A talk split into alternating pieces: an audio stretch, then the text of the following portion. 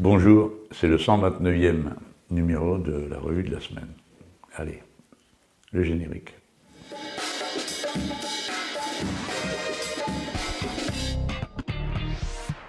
Bon, il y a des tas de sujets qui sont accumulés dans la semaine et qui euh, invitent à la réflexion. Donc, euh, comme d'habitude, j'ai essayé de voir euh, ce qui se voyait le moins. Et il se trouve que dans les jours courants est entré en vigueur le traité d'interdiction des armes nucléaires, et c'est de ça dont je vais vous parler. Le traité est entré en vigueur après avoir été adopté par l'Assemblée générale des Nations unies et ensuite ratifié par une série d'États. À partir du moment où on atteint 50 euh, États, on considère que le traité entre en vigueur. Donc il est entré en vigueur parce que le 50e État a signé au mois d'octobre dernier il y a une campagne assez intense, internationale, euh, de tous les ennemis de l'armement nucléaire, euh, qui pousse les pays les uns après les autres à adopter ce traité d'interdiction des armes nucléaires. Euh, pourquoi est-ce que je vous parle d'un truc pareil Parce que précisément c'est un problème. Il y a 15 000 têtes nucléaires dans le monde, il y en a 2000 qui sont opérationnelles, ça représente la capacité de détruire 100 fois la Terre. Donc euh, déjà, il y a un premier raisonnement qui s'impose, c'est qu'il y en a 99 de trop. Hein. On voit donc qu'il y a à l'intérieur de l'armement nucléaire euh, un élément qui doit être apprécié, c'est cette sorte de surenchère à en avoir euh, toujours davantage. Et il se trouve donc que ce traité entre en vigueur, il a été signé par 50 États, par la France, et ça coïncide avec le fait que euh, Joe Biden, le nouveau président des États-Unis d'Amérique, a décidé de prolonger de 5 ans un traité sur le thème euh, des armes nucléaires entre les États-Unis d'Amérique et la Russie. Ce sont des questions très graves et très sérieuses. La première parce que l'existence d'un arsenal pareil, c'est aussi un danger. Hein, le simple fait que ça existe, avec tous les incidents qui peuvent se déclencher dans le stockage, euh, le tir accidentel, euh, etc. Et le deuxième, parce que ça engage des questions de vie ou de mort pour les nations, celles qui sont armées avec des armes nucléaires et celles qui ne le sont pas. Et évidemment, ça crée un ordre et une hiérarchie de la violence dans le monde, entre ceux qui sont dotés d'armes nucléaires et ceux qui ne le sont pas. Donc ce n'est pas des questions euh, secondaires ou dont on discute seulement, on doit discuter seulement dans des colloques savants. Au demeurant, euh, ce sont des questions que nous reprendrons dans le cours de la campagne présidentielle et en particulier avec euh, la conférence internationale sur la paix que mes amis veulent organiser soit euh, en 2021, soit carrément en 2022, pendant le cours même de l'élection. Alors, d'abord, un mot pour, euh, résumer la situation. À partir de l'effondrement de l'URSS, le monde est devenu plus incertain qu'il n'était auparavant. Pourquoi? Parce que la quantité d'armes qui étaient disponibles avant était toujours là, aussi bien dans les arsenaux russes que américains, ou chinois, ou français puisque euh, nous sommes les troisièmes possesseurs d'armes nucléaires du monde. Et euh, l'effondrement de l'URSS a fait que la plupart des traités, et surtout la démarche euh, d'organisation, de contrôle mutuel, de réduction, même s'il y avait une partie de blabla, existait, elle a été stoppée. Et progressivement, les Nord-Américains ont exercé une pression qui faisait revenir sur tous les accords antérieurs. Et on est passé d'une phase de il n'y a plus de garantie collective à une phase de les garanties qui existaient auparavant, euh, nous en contestons l'existence, nous ne l'acceptons plus, etc. Et compartiment par compartiment, euh, les États-Unis et leurs fidèles caniches euh, dans le monde se sont retirés de toutes sortes d'accords. À chaque fois, c'est un peu la même méthode, et c'est de bonne guerre hein, dans le, euh, dans, ce type de relation, si j'ose dire, c'est que euh, les États-Unis accusent les Russes de ne pas avoir fait ceci ou d'avoir fait cela, euh, et au nom de ça se retirent d'un accord. Et de fil en aiguille, évidemment, tout, tout un monde s'est détricoté.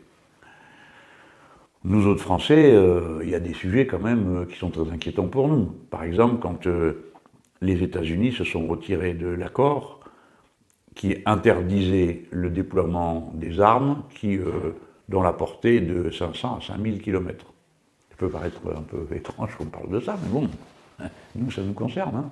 Qui est-ce qui est à 500 km de chez nous? Qui est-ce qui est à 5000 km Il n'y a pas besoin de faire avoir un trop grand compas pour voir. Hein. Donc, euh, que les, des pays, et pour être encore plus clair, la Russie ait la possibilité de déployer des armes qui euh, peuvent taper à 5000 km, bah, ça nous concerne directement. Euh, c'est un mauvais signe, parce que c'est pas tant qu'ils ne puissent pas le faire autrement. C'est que si vous dites que vous mettez des armes qui tapent à 5000 km, ça veut dire que tous ceux qui sont à 5000 km peuvent se sentir à juste titre visés. Donc les Français ont toujours fait attention dans le maniement de leur propre dissuasion nucléaire, à ne menacer personne. La dissuasion, c'est si vous nous tapez, on vous démolit, donc ne nous tapez pas. Et par conséquent, c'est non-guerre, pas de guerre. Pas euh, un peu la guerre, moyen la guerre, euh, très beaucoup la guerre. Hein.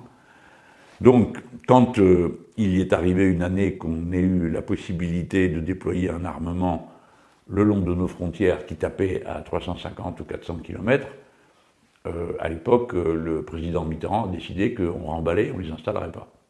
Ça s'appelait les missiles à roulettes. C'est-à-dire que c'est un camion qui traîne ça, il y a une installation pour tirer. Euh, pourquoi? Eh ben Justement parce qu'on ne voulait pas que si nous on était capable de tirer à 400 km, on nous installe en face la même chose, capable de tirer à 400 km. c'est un enchaînement, c'est capable de tirer, donc quelqu'un finit par tirer, et ça tourne mal pour tout le monde.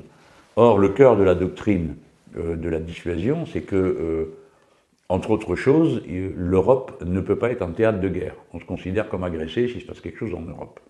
Attention, refuser que l'Europe soit un théâtre de guerre, prendre des dispositions pour ne menacer personne euh, euh, en Europe, ça ne veut pas dire non plus que les Français doivent prendre en charge la défense nucléaire des autres pays d'Europe. Je tiens à préciser ce point parce que le président de la République, dans une de ses envolées, à mon avis assez irréfléchie, euh, à un moment donné, proposer que la couverture nucléaire française couvre tous les pays d'Europe. Eh bien, ça, c'est pas possible.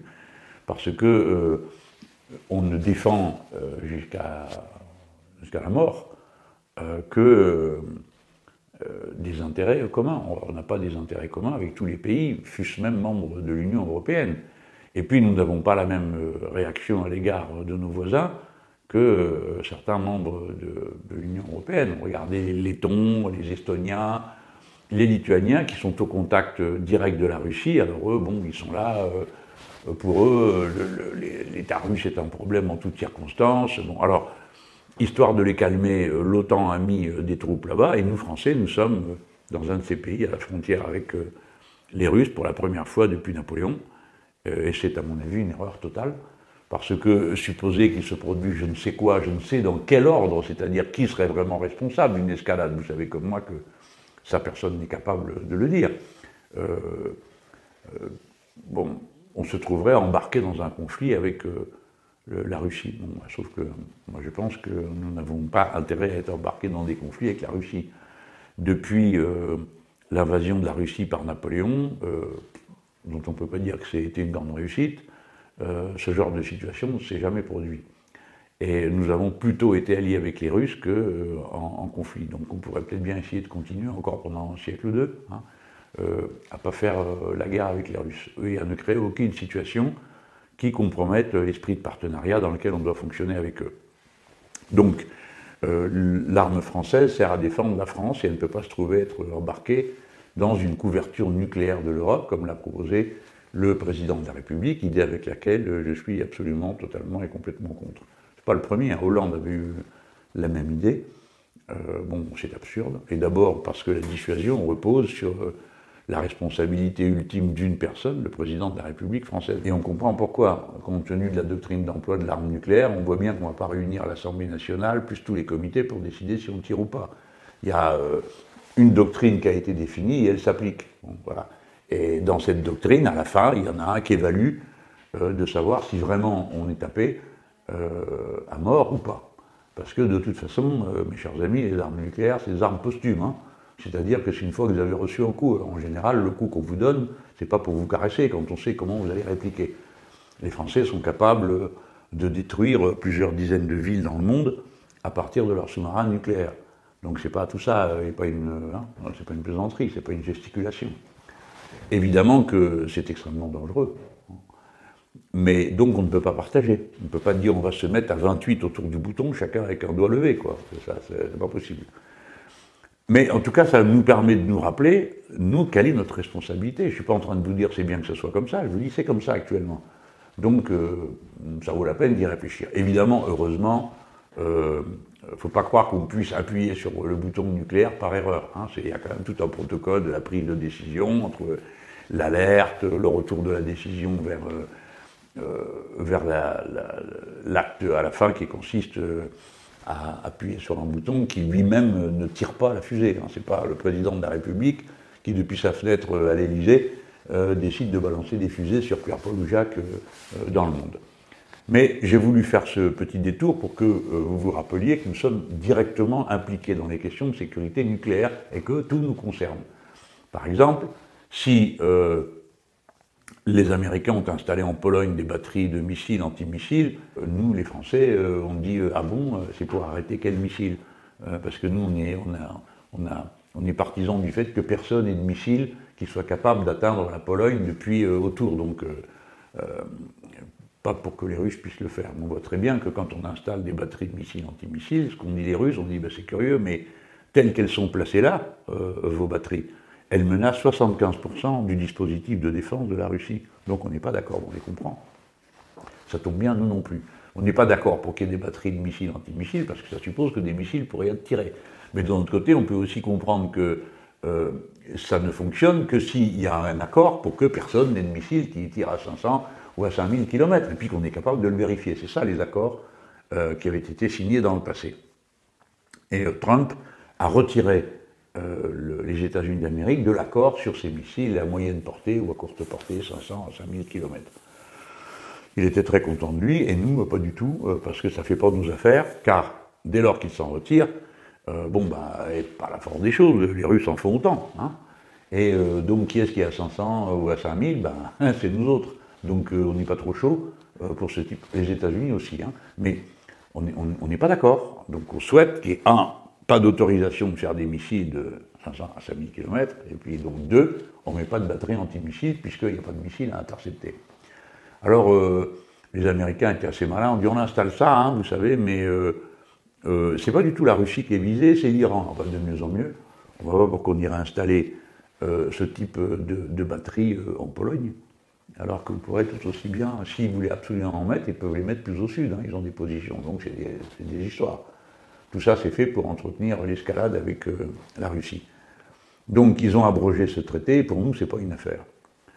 Euh, dans les années euh, Obama, un nouvel accord politique a été signé qui limite le, le, nombre d'armes que chacun des deux pays peut posséder.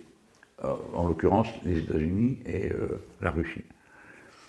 C'est un accord qui dit on a le droit d'avoir 1550 euh, têtes nucléaires et 700 euh, missiles pour les porter. De quoi détruire la Terre plusieurs fois aussi, mais enfin bon, voilà, c'est un arsenal. Euh, et là, le traité arrivait au bout, et puis M. Trump, lui, il n'en voulait pas. Il ne voulait pas, du tout l'intention de le reconduire. Ce qu'il y a de bien, c'est que M. Biden a décidé de le reconduire. Donc on a 5 ans. Il a pris le maximum de la durée de reconduction.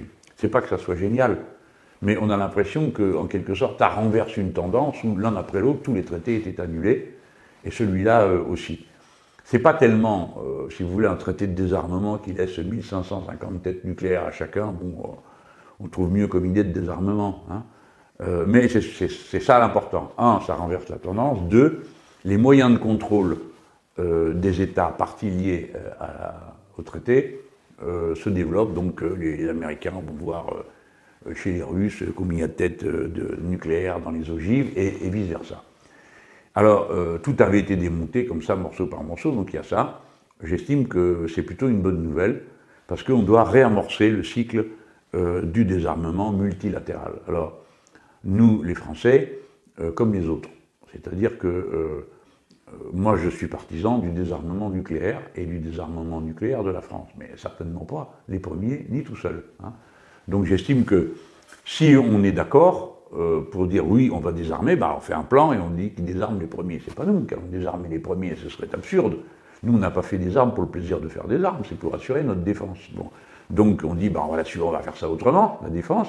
D'accord Mais ça ne veut pas dire qu'on arrête de se défendre pour autant. Donc s'il vous plaît, vous autres, là, les deux autres, bah, vous commencez par désarmer.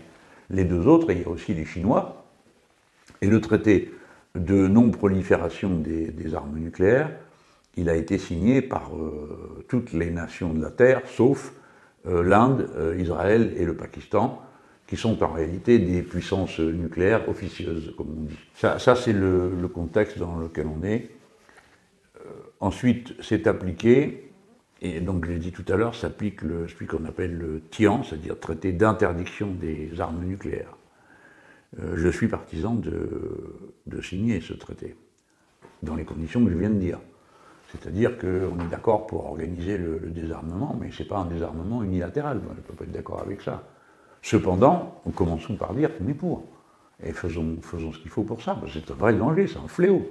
Et comme je vous l'ai dit tout à l'heure, comme tous les instruments étaient en train de se démolir les uns après les autres, tous les traités, euh, bah, on avait l'impression que la guerre nucléaire redevenait une possibilité admise par les uns ou par les autres. Alors, dans le contexte, la publication du TIAN, moi, me permet de dire je suis partisan de euh, ce traité et je suis partisan du fait que recommencent des consultations et des discussions sur le désarmement nucléaire mondial. Euh, une année, les Chinois sont intervenus, ont fait des propositions à l'ONU sur ce thème en faveur du désarmement nucléaire mondial, et moi je suis d'accord avec eux. Il faut recommencer ces discussions. Bon, c'est compliqué, souvent c'est très long. Ah bah, eh ben, on fait dans la complication et la longueur, mais on fait. On ne reste pas comme ça à regarder les événements euh, passer. Donc j'espère que j'ai fait comprendre euh, l'importance de toutes ces questions pour nous tous, même si elles ont des aspects techniques de traité. De... Bon, donc la bonne nouvelle, c'est ça. Biden reconduit pour 5 ans euh, ce traité New Start qui limite le nombre des armes nucléaires, c'est pas glorieux, le nombre auquel on le rabaisse, mais il faut repartir de l'autre côté, c'est-à-dire vers le désarmement nucléaire. Et en particulier, nous, Français, euh, on a une grosse réflexion à avoir. Parce que quelle est l'utilité de détruire en le frappant l'ennemi, c'est-à-dire de tuer des masses considérables de population? Pourquoi avoir relancé cette histoire? Euh, En repartant dans la course aux armements, si vous y réfléchissez, pourquoi, pourquoi moderniser les armes nucléaires hein? On peut moderniser les vecteurs, les fusées, mais l'arme elle-même, pourquoi faire? Elle tue pas assez de monde, qu'elle en tue davantage encore. Donc en réalité, ce qu'on voit, c'est que la situation n'est pas la même pour tout le monde. Euh, quand vous êtes une économie euh, un peu anémiée, euh, se mettre à s'acheter des armes, c'est coûteux et ça dévore une partie de la substance de l'activité du pays. Pour les États-Unis d'Amérique, c'est l'inverse, ça sert de courroie d'entraînement. Donc comme là, ils viennent de se prendre un gros coup avec le Covid et tout ce qui va avec, on peut imaginer qu'ils vont repartir dans l'économie d'armement parce que c'est ce qui leur permet d'injecter, sans que personne ne discute euh, ce qu'ils font, des milliards et des milliards de dollars qui vont se retrouver dans la circulation monétaire mondiale. Et ça, mes amis, euh, ça va être la suite du feuilleton. Parce que, euh, comme je vous l'ai déjà expliqué sur cette chaîne, il y a des pays qui disent bah, nous, des dollars, on n'en veut plus, ou moins, on ne voit pas pourquoi on paierait avec ça. et voilà maintenant que c'est aussi l'Europe qui s'y met. Ça, ce sera pour la prochaine fois ou pour une autre fois. En attendant, la bonne nouvelle, c'est l'extension, la durée, la durée du traité New Start euh, entre les États-Unis et la Russie pour 5 ans. Bonne nouvelle. La demi-bonne nouvelle, c'est que c'est pas fameux parce que ça laisse 1550 euh, ogives nucléaires à chacun des signataires, euh, ce qui fait que le monde reste extraordinairement dangereux. Et donc, en 2022, au lieu de se mettre encore plus mal avec tout le monde euh, comme l'a fait Macron en disant qu'on allait euh, assurer la sécurité nucléaire de toute l'Union européenne, ce qui est une dérogation au principe euh, de non-prolifération nucléaire, hein, parce que ça revient à ça, et à une absurdité militaire totale. En 2022, il bah, faudra décider de tourner la page de ces manières de faire, de cette sottise de défense nucléaire de toute l'Europe.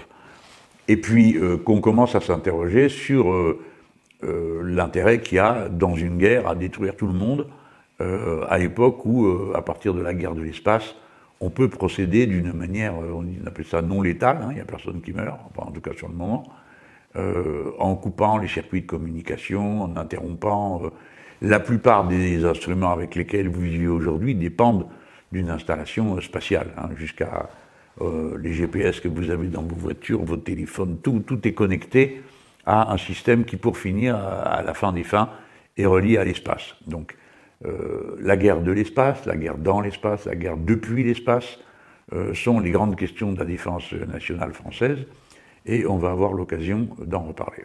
Maintenant, je vais vous parler de la lutte euh, contre euh, le Covid et des stratégies de, lutte. C'est devenu un peu difficile d'arriver à en parler parce qu'il y a, y a beaucoup d'interventions, notamment sur les chaînes en continu, tout le monde parle, parle, parle, parle, parle, parle, parle. Et puis euh, le gouvernement, à intervalles réguliers, lui-même parle. Bon, c'est plutôt normal, c'est lui qui gouverne et les mesures qui sont prises étant euh, tellement sévères, c'est normal qu'ils viennent, qu'ils expliquent continuellement. Je ne fais pas de reproche de ça. Seulement, le résultat, si, je fais le reproche, c'est que c'est du bruit. Et on ne sait plus où on en est.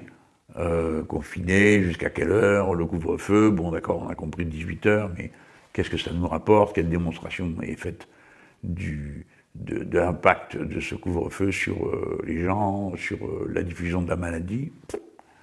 Bon, donc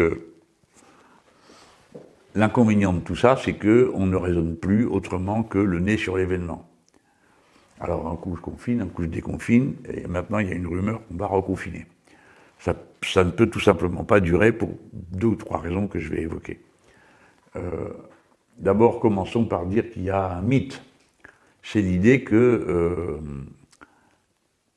il y aurait euh, un moment où il n'y aura plus des virus de la famille de la Covid. Ça, non, ça n'aura pas lieu. Nous allons, le, virus initial de la Covid va muter plusieurs fois. Peut-être qu'au bout de plusieurs mutations, il ne sera plus aussi agressif pour les êtres humains, mais en attendant, il continue à être dangereux. Et dans ces conditions, euh, un, il est dangereux, deux, il mute. Donc à chaque fois qu'il mute, il faut refaire le vaccin, parce que ce n'est pas les mêmes indicateurs qui permettent à l'organisme de, réagir suivant que le, virus change. Alors, autant dire les choses euh, aussi crûment que possible. Comme on ne peut pas vivre entre confinement et déconfinement, on ne peut pas. Euh, il est temps d'imaginer autre chose.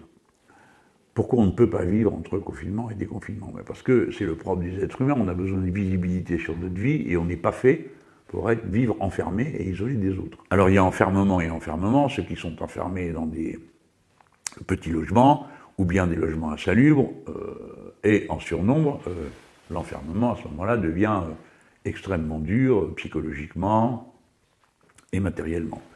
Et puis la misère et la, faim, cachées dans le confinement, ça arrange peut-être le regard de la société, mais pour les gens, c'est une véritable torture.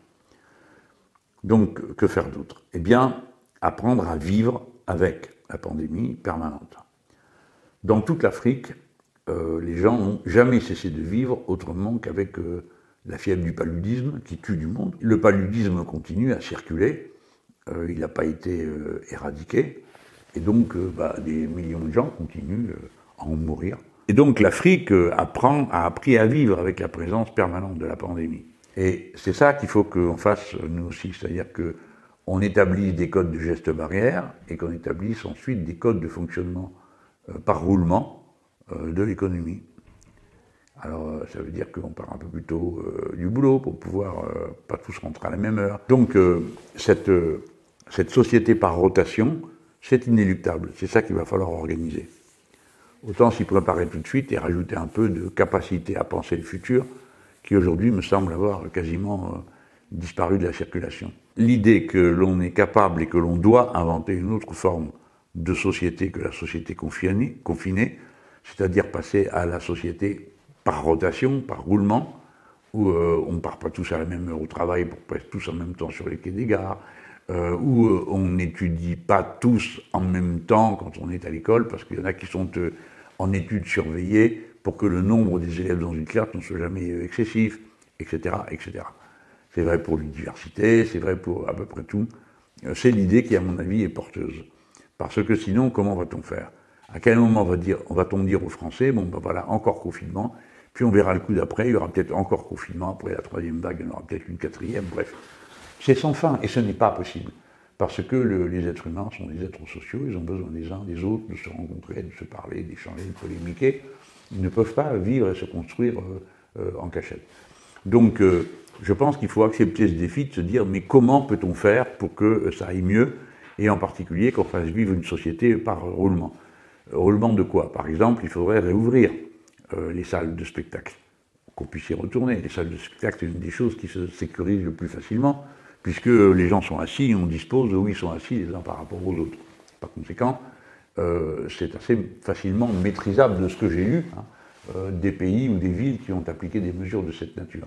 La même chose pour les commerces, la même chose pour la plupart des activités qui contribuent à notre manière de vivre et à notre besoin de socialisation. Voilà, moi je crois que si on a été capable de comprendre pourquoi il fallait qu'il y ait un accès aux lieux de culte, parce que c'est important pour les gens, quoi qu'on pense des religions et de, celle-ci ou de celle-là, bah, si on est capable de comprendre que les lieux de culte doivent être ouverts, on peut aussi comprendre pourquoi les bistrots doivent être ouverts, parce que c'est le lieu de socialisation ordinaire. Le bistrot, c'est pas seulement l'endroit où les gens vont se saouler. Hein.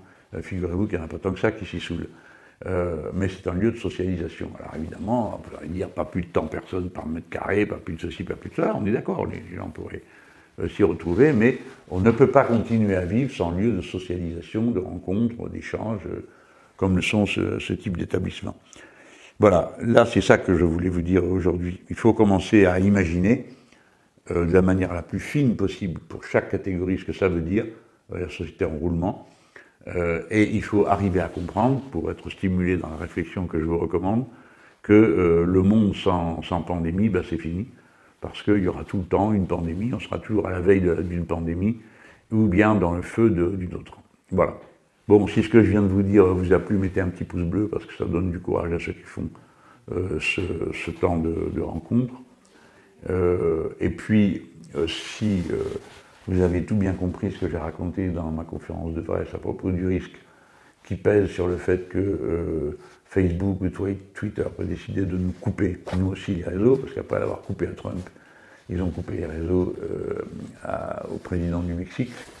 Donc, vous avez compris que ça, se rapproche, quoi. Parce que le président du Mexique, là, euh, c'est nous, quoi. Hein. Alors, euh, il vaut mieux être prudent. Donc, si vous voulez être assuré de rester en toutes circonstances contacté, euh, vous avez nous sommes pour.fr où on peut signer pour participer à la campagne électorale ou soutenir ma candidature à l'élection présidentielle. Parce que quand vous accédez là, vous êtes intégré à une sorte de réseau social qui est animé par l'équipe de campagne et les insoumis. Et donc en faisant ça, bah, euh, vous êtes certain que vous ne serez jamais coupé de l'endroit d'où partent les informations et les, euh, les quasi-consignes auxquelles nous vous avons habitués. Voilà, merci, au revoir.